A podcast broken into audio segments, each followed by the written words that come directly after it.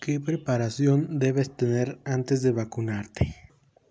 No se recomienda tomar medicamentos sin receta médica, como ibuprofeno, aspirina o acetaminofeno, antes de vacunarse con el objetivo de procurar prevenir efectos secundarios relacionados con la vacuna.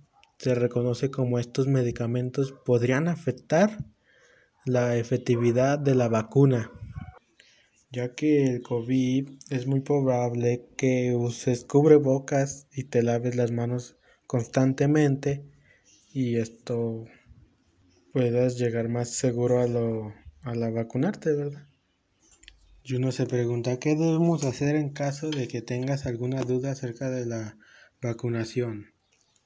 Los expertos también señalan que más allá de las recomendaciones generales, cada persona debe evaluar su riesgo individual y hacer un análisis bien meditado de lo que es seguro hacer no solo para uno mismo, sino también para los que nos rodean.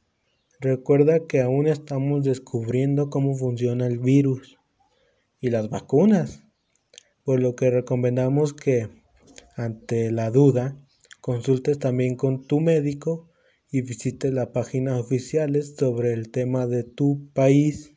Gracias.